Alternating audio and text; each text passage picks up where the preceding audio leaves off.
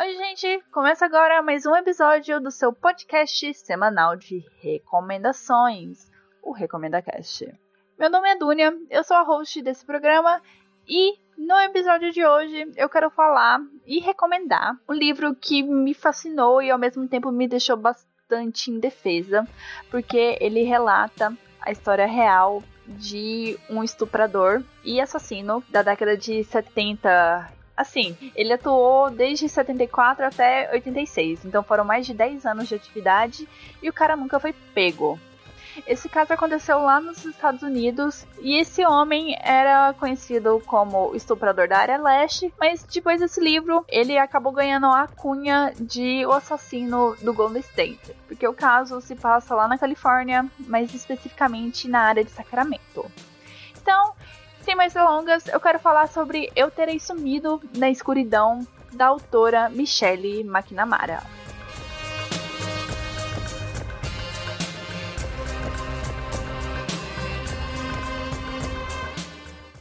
O livro foi lançado no ano passado, em 2018, pela editora Vestígio, ele conta assim com 330 páginas no Kobo, então a versão física dele deve ter umas 100 200 páginas a mais. Não se preocupem com a quantidade de páginas, porque é um livro que vai te prender do início até o fim. Para começar a provar esse argumento, eu quero ler a sinopse. Aqui eu já vou acertar com vocês porque eu cometi o erro de não ler a sinopse e durante minha leitura ficou martelando na minha cabeça a pergunta se capturaram o assassino do Golden State. E logo de cara assim na sinopse responde. Eu não sei como eu deixei passar isso. Sério, Dunia, não tem desculpa. Voltando para a sinopse. Por mais de 10 anos, um criminoso sexual misterioso e brutal violentou 50 pessoas no norte da Califórnia antes de se transferir para o sul, onde cometeu 10 assassinatos perversos. Em 1986, desapareceu, evitando sua captura por 30 anos. Né? Tá aí sua resposta, Dunia. Ao longo dessas três décadas, Michelle McNamara, uma jornalista investigativa que criou o popular website TrueCrimeDiary.com, se dedicou ao caso, determinada a encontrar o psicopata cruel que ela chamava de Gold State Killer, ou assassino do Estado Dourado. Michelle se debruçou sobre os relatórios policiais, entrevistou vítimas e mergulhou em comunidades online de pessoas tão obcecadas com o caso quanto ela. Sua investigação resultou em Eu Terei Sumido na Escuridão, uma verdadeira obra-prima que apresenta um relato emocional de um período da história americana e uma narrativa arrepiante sobre a obstinação de uma mulher em sua busca incansável pela verdade. Em 2018, meses após a publicação do livro nos Estados Unidos, Joseph James DeAngelo foi preso em Sacramento, Califórnia, finalmente identificado por meio de testes de DNA. McNamara, que fazia uso de medicamentos para ansiedade e transtorno de pânico, morreu de um mal súbito em 2016, aos 46 anos, e não pôde vivenciar seu triunfo. Mas, sem dúvida, seu trabalho ficará marcado como um clássico do true crime, e a obra que ajudou a lançar luz sobre o mistério do Golden State. Como é dito na sinopse, eu Terei Sumido na Escuridão foi lançado dois anos após o falecimento da Michelle e, pelo jeito, o livro não estava todo arquitetado. Há capítulos com notas do editor avisando como aquele material, aquele trecho foi construído, seja por anotações da própria Michelle ou artigos e textos que ela lançou em revistas e no seu blog pessoal. Além disso, o livro também conta com três capítulos, acho que dá para dizer assim, escrito por pessoas além da Michelle. Dois desses capítulos são escritos por pessoas próximas a ela que acompanharam tanto essa parte da investigação e ajudaram ela, além de dar suporte pessoal para ela durante toda essa jornada investigativa que ela cursou. E essa terceira pessoa, esse outro capítulo, foi escrito, é melhor até já falar para que você suspense, pela Gillian Flynn, que é autora de Garota Exemplar e Objetos Cortantes. Eu acho muito bom esse prefácio da Gillian, porque ela meio que já te prepara sobre o que você vai encontrar durante essa leitura. E dá pra perceber, assim, que nada do que ela diz é exagero ou meias verdades. É realmente aquilo que a Gillian falou, que ela, que ela se expressou, que aconteceu muito comigo. Então eu quero ler só um trechinho que eu achei bastante importante e me serviu como orientação durante a minha leitura. Abre aspas agora. Adoro ler sobre crimes reais, mas sempre tive consciência de que, como leitora, estou na realidade escolhendo ser uma consumidora das tragédias de outras pessoas. Portanto, como qualquer consumidora responsável, tento ser criteriosa nas minhas escolhas. Leia apenas o melhor. Escritores que sejam obstinados, perspicazes e humanos. Fecha as aspas. E essas três palavrinhas finais, obstinados, perspicazes e humanos, caracterizam muito a Michelle. Porque você sente isso durante a narrativa dela, durante a escrita dela. Que ela simplesmente não tá só relatando um caso, como se fosse um relatório policial. Não, ela às vezes até me assusta, assim, a quantidade de detalhes que ela conseguiu pegar. Logo nos primeiros capítulos, ela vai detalhar, acho que os dois últimos dias do cunhado da mulher que vai ser estuprada. Então, eu fiquei assim, embasbacada. Como que ela conseguiu aquelas informações? Eu até cheguei a cogitar que talvez seja alguma coisa de ficção que ela saiu inventando, mas não. Eu bato até na minha boca de estar tá falando isso da Michelle, porque o livro ele transmite toda essa fúria que ela tinha sobre esse caso, toda essa paixão pelo esse trabalho investigativo de conseguir gerar o resultado que ela gostaria que tivesse e teve, que foi a captura do assassino, desse estuprador. Como eu citei esse prefácio da Gilliam, eu queria comentar também sobre esses dois últimos capítulos. Que o primeiro, que é realmente o último capítulo, é de um investigador assim, amador, que ajudava muito a Michelle na naquela pesquisa de campo que ela fazia em fóruns. E a outra pessoa que ajudou nesse capítulo é um jornalista investigativo. E eles eles partem para um lado bastante técnico do caso, onde eles vão falar sobre as tecnologias, como a evolução das tecnologias permitiram novos olhares, novas possibilidades. Então, eles vão explicar sobre a ah, perfil geográfico, é uma técnica bastante esperta para tentar decifrar a cabeça desse assassino, né, desse criminoso, mas não, acaba não dando resultado. Acho que é o capítulo mais técnico de todo o livro. Ele chega até um, ser um pouquinho meio chato, eu devo confessar, mas passa assim super rápido. E eu quero falar do pós-fácil, que é escrito pelo marido do Michelle, que encerra o livro da forma que eu imagino que ela gostaria muito que fosse encerrado, que é esse lado humano porque o Peyton vai trazer o lado mãe da Michelle, o lado esposa, porque a gente vê muito da Michelle investigadora. E eu achei assim que foi uma escolha super acertada terminar o livro com um clima mais não dá para dizer leve, porque é um capítulo escrito após a morte dela. Chega a ser até um pouquinho triste, mas você percebe assim que o legado da Michelle, a paixão que ela tinha pelas coisas que ela fazia, pelo que ela gostava, tá presente principalmente na filha dela. Então eu achei que ele enfatiza exatamente assim uma palavra super chave desse livro, que é humanidade. Porque a Michelle vai tratar desse caso com bastante humanidade. Essa humanidade se apresenta no livro? Primeiramente, que a Michelle, ela foca muito nas histórias das vítimas, das pessoas em volta dessas vítimas, para humanizar a situação. Porque assim, eu vejo que a narrativa dela é bastante contrastante com um relatório policial, que precisa ser técnico. Então Michelle decide assim aprofundar muito na vida das pessoas que foram afetadas por esse criminoso sexual demoníaco. Na minha visão, é uma decisão que tem tanto um lado bom como um lado ruim, porque a história não fica tão técnica, mas quando você lê o que, que aconteceu, o que, que esse cara fez com essas pessoas, o sangue ferve, você fica pelo menos comigo, eu fiquei super pistola, sendo que eu sou super fácil de ficar pistola, mas isso não serve muito como referência.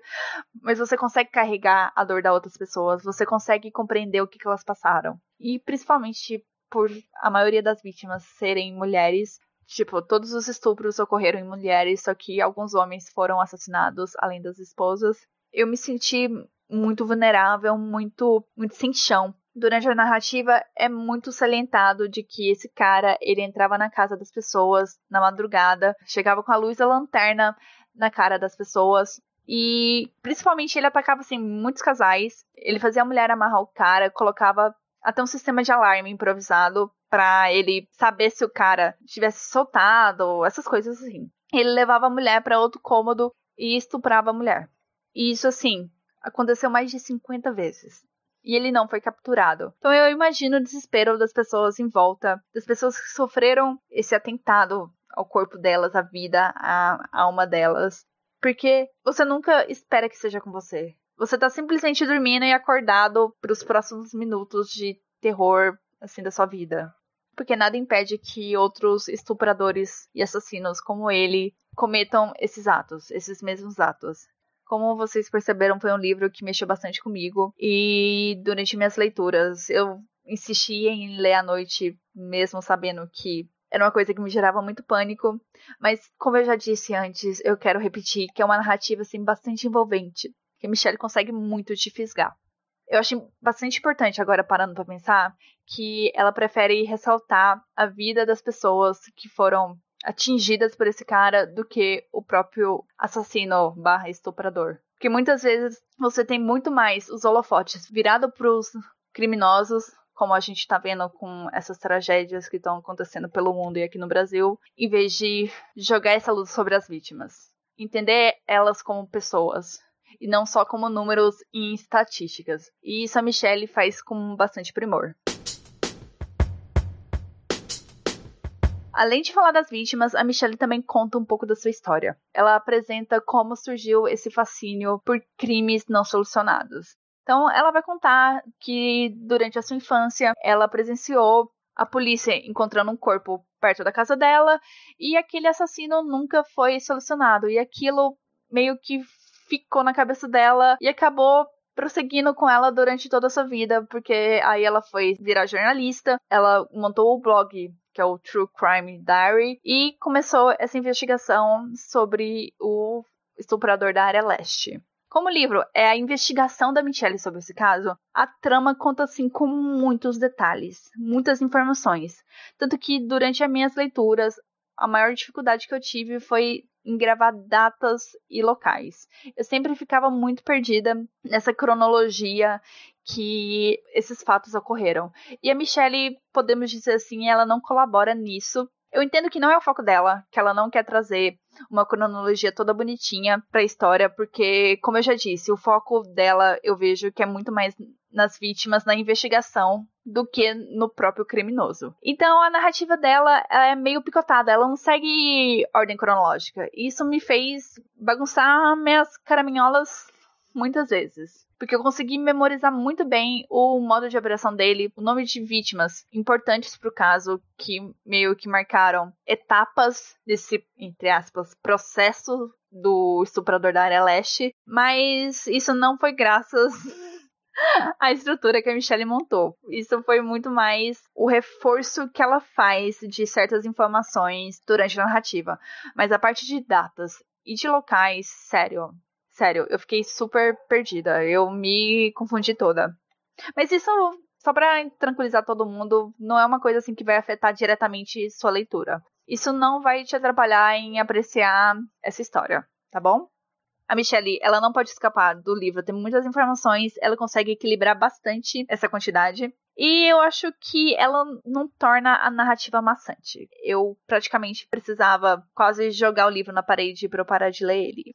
Eu falei sobre a estrutura, a narrativa que a Michelle criou. Agora eu quero falar um pouco mais sobre a história que ela está contando sobre esse caso do estuprador da área leste ou o assassino do Gold State. Eu acabei escolhendo alguns trechos do capítulo que relata os casos que aconteceram em Sacramento de 76 a 77. Eu acabei não comentando, mas os capítulos do livro, eles são recortes de uma certa região em um ano bastante específico o ano que aconteceram os ataques naquela região. Mas como o assassino do Golden State era um cara assim que fazia ataques de um modo bastante aleatório, ele acaba voltando em regiões que ele já atacou algumas vezes.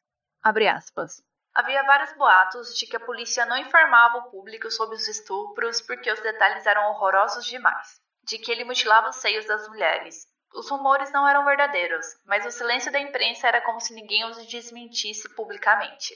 A tensão chegou ao auge em 18 de outubro, quando o IAL atacou duas vezes em 24 horas.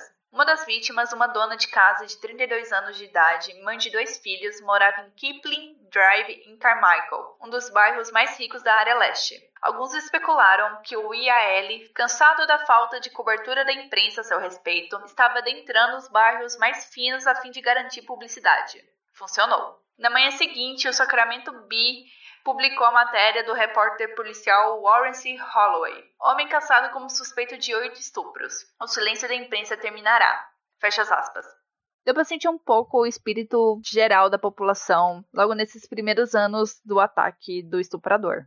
E dá para perceber como a polícia não estava preparada para lidar com a gravidade e com o avanço que esse criminoso teve logo no começo desses ataques. E o fato dos investigadores da polícia em geral não conseguir capturar o cara ou trazer mais provas para isso acaba gerando assim consequências bastante inusitadas e situações que eu nunca pararia para imaginar, como a situação que eu vou ler no próximo trecho.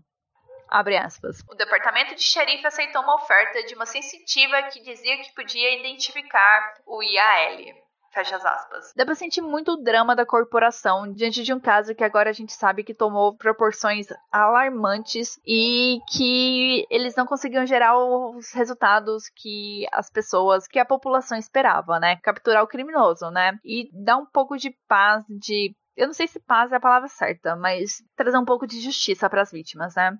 Eu quero ler outro trecho desse mesmo capítulo que me chamou bastante atenção, tanto pelo nível de profundidade que a Michelle chegou nas suas investigações e pelo aspecto incomum. Sério, isso nunca ia passar na minha cabeça a questão de que como o cara atacava à noite e ele se escondia em lugares escuros, mal iluminados, de preferência entre arbustos, árvores, as pessoas assim, elas criaram pavor por conta desses elementos naturais. Vou começar a ler agora. Abre aspas. A relação das pessoas com a natureza mudou. O chuvisco e a neblina densa de inverno, o tipo de clima marcado por apreensões, dera agora lugar a um calor maravilhoso, a um cenário de verde novo cravejado, pétalas de carmélia vermelhas e cor-de-rosa. Mas a tão apreciada abundância de árvores de sacramento, todos aqueles freixos carvalhos azulados do Oregon, nas margens do rio, haviam sido reformuladas aos olhos das pessoas. O que era uma proteção verdejante transformara-se num esconderijo. Instalou-se um surto de poda. Os moradores do lado leste podavam galhos de árvores, arrancavam os arbustos em volta da casa. Reforçar as portas corrediças de vidro com travas de segurança não era suficiente. Isso poderia afastá-lo, mas eles queriam mais. Queriam despojá-lo completamente da capacidade de se esconder. Por volta de 18 de maio de 77, um surto de holofotes recém-instalados deixou o lado leste iluminado como se fosse uma árvore de Natal. Numa das casas, penduraram pandeiros em todas as portas e janelas. Martelos foram parar debaixo de travesseiros. Cerca de 3 mil armas de fogo foram vendidas no condado de Sacramento entre janeiro e maio. Muitas pessoas se recusavam a dormir entre 1 e 4 da manhã. Alguns casais dormiam por turnos, um dos dois sempre sentado no sofá da sala, com um rifle apontado para a janela. Só um louco atacaria de novo. No dia 17 de maio, todos prenderam a respiração e aguardaram para ver quem iria morrer. Fecha as aspas.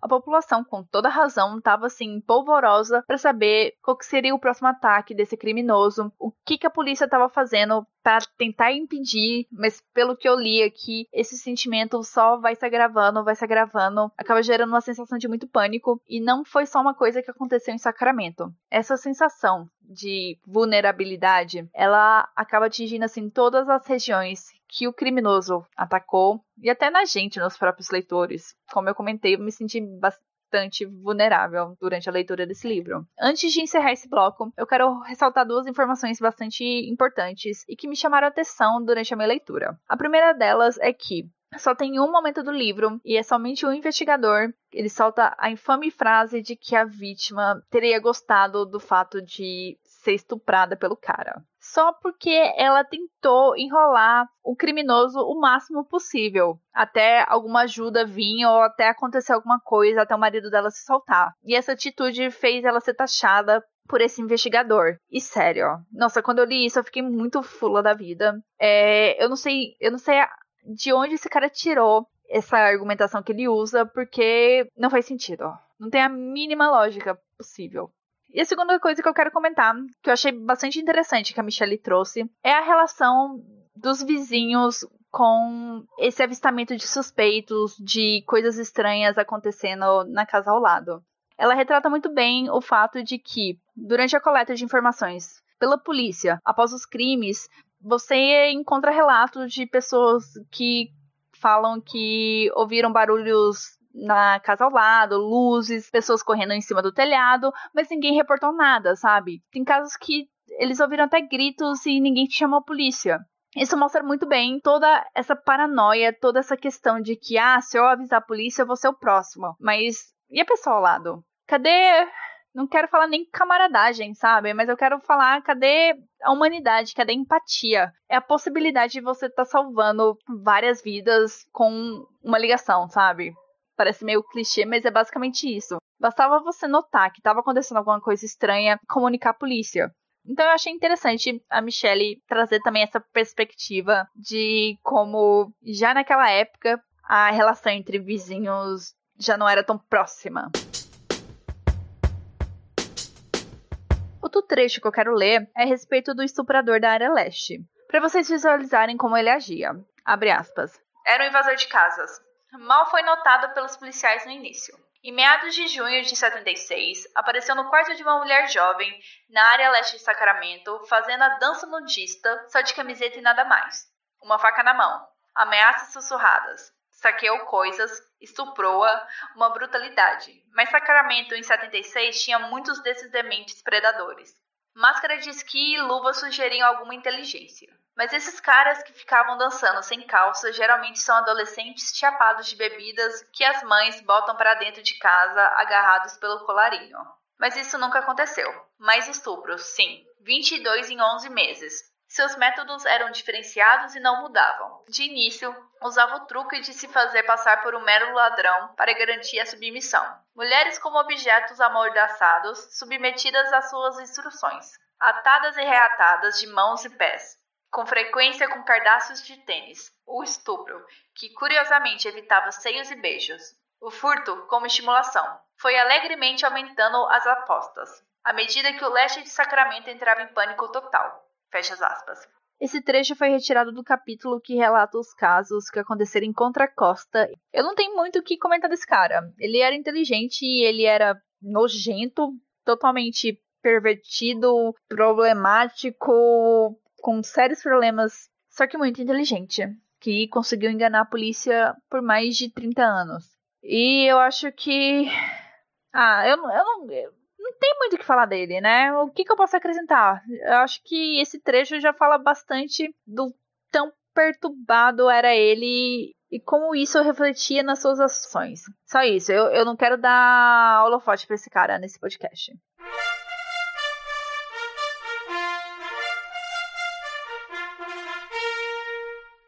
Aviso muito importante que eu preciso dar é que eu vou entrar de férias, o que significa que o podcast vai entrar num recesso de três semanas e eu retorno só no dia 8 do 5 para falar e recomendar um filme muito bacaninha, porque faz muito tempo que a gente não recomenda filme aqui. Então aproveita esse tempo para escutar os episódios passados, para assistir, ler, escutar as recomendações que já foram feitas nos episódios anteriores, porque dia 8 do 5 a gente retorna com mais recomendações.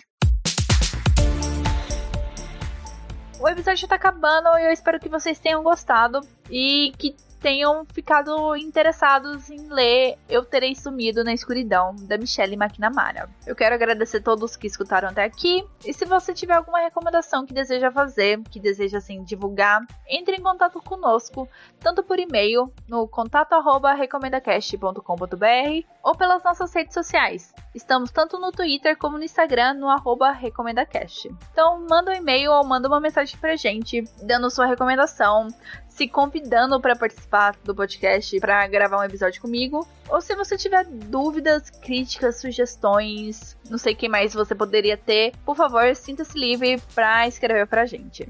Eu só quero lembrar que tanto esse episódio como os anteriores estão disponíveis no Spotify, iTunes, Google Podcast e no Mixcloud, além de estarem todos disponíveis no nosso lindo site recomendacast.com.br. É isso, até daqui três semanas e tchau, tchau!